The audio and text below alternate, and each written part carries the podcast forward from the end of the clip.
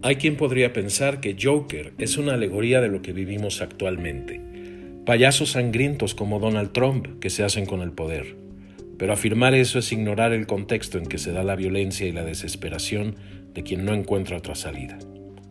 A final de cuentas, los payasos que se han hecho con el poder, llamémosles Trump, Boris Johnson o Vladimir Putin, provienen de contextos de privilegio. Su patología es la de quien tiene todo la mano, pero lo exacerba a favor de sí mismo en un ego que lo ciega, tal como Thomas Wayne, el candidato alcalde de Ciudad Gótica, quien es el primero en llamar payasos a los abandonados por el sistema, a quienes ya no tienen otra opción que la rebeldía, tal como Arthur Fleck.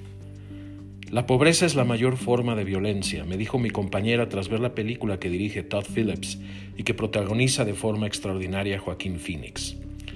Fleck no solo viene de la más extrema de las pobrezas, sino de una inanición emocional que lo consume física y mentalmente. El cuerpo de Fleck es el cuerpo de una ciudad crecida entre el abandono, el abuso y la basura, tal como ciudad gótica. Es un cuerpo que aterra y que al vestirse en tonos chillantes y contorsionarse con músicas ya olvidadas va dando forma a la locura. Fleck, hijo también de la enfermedad mental, pierde su trabajo, pierde la razón, y la salida es una pistola que le pone en la mano la sociedad cargada de rencor y abandonada por sus líderes. Joker somos cada uno de nosotros. A Arthur Fleck ese mundo le va robando la esperanza de redimirse. El hombre vencido por el sistema tiene que ocultarse bajo una máscara para renacer hambriento de destrucción. Su denuncia social y política es válida, pero su respuesta es la de quien se quedó finalmente en el caos. Cada uno de nosotros camina sobre esa cuerda floja que es nuestra propia estabilidad. ¿Hasta cuándo estará tensa la cuerda y en qué momento se romperá?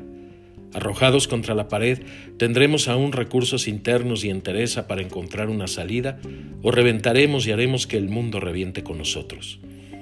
Conmueve que en medio de las atrocidades que ha cometido, Arthur Fleck sea todavía capaz de conectar con su más profundo sentido de humanidad a lamentar ante las cámaras de televisión que hayamos perdido la capacidad de mirar al otro y más bien los tratemos como ratas o basura. Pero es demasiado tarde. Dentro de sí ha muerto el hombre y ha surgido la máscara.